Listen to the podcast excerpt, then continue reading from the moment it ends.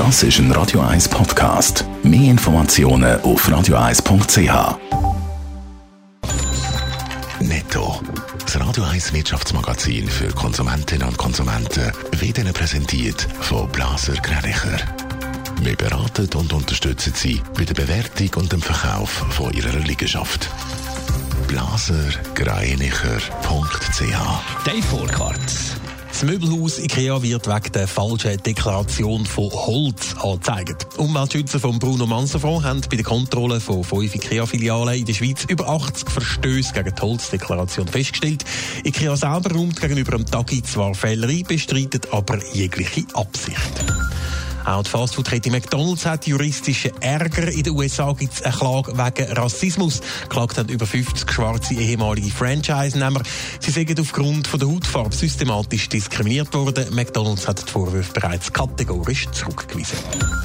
Die Corona-Pandemie sorgt bei der Gruppe von der Jungfraubahn für einen historischen Einbruch. Im ersten Halbjahr hat die Jungfraubahn 79 Prozent weniger Besucher als noch im Vorjahr. Wegen Corona ist die Bahn drei Monate lang stillgestanden. Der Verlust im ersten Halbjahr beträgt 11,5 Millionen Franken.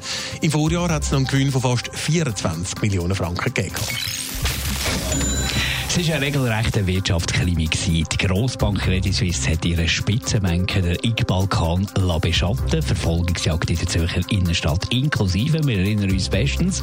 Beschattung ist aber dann aufgeflogen und hat jetzt auch noch ein Nachspiel, Dave Burkhardt. Ja, es gibt ein weiteres Kapitel in dieser Beschattungsaffäre. Vorher hat es ja unter anderem schon zum Abgang vom CS-Chef Dijan Diam und anderen CS-Führungskräften geführt. Jetzt geht es also weiter. Die Finanzwertaufsicht FINMA hat jetzt ein Verfahren gegen die Grossbank eröffnet.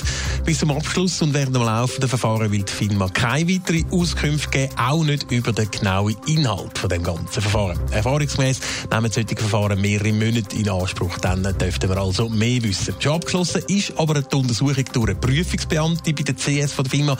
Sie hat aufsichtsrechtlich relevante Sachverhalte im Zusammenhang von dieser Beschattungsaffäre untersucht.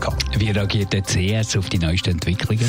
Sie nehmen den Entscheid von der FINMA zur Kenntnis, schreibt CS heute in einer Mitteilung. Sie verspricht zudem vollständige Kooperation für eine lückenlose und zügige Aufarbeitung. Und CS betont auch, dass das Beschatten und Überwachen von Mitarbeitern eigentlich nicht zu der Kultur der Bank gehört. Netto.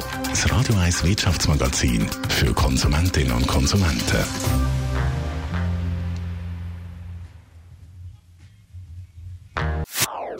Das ist ein Radio 1 Podcast. Mehr Informationen auf radio1.ch.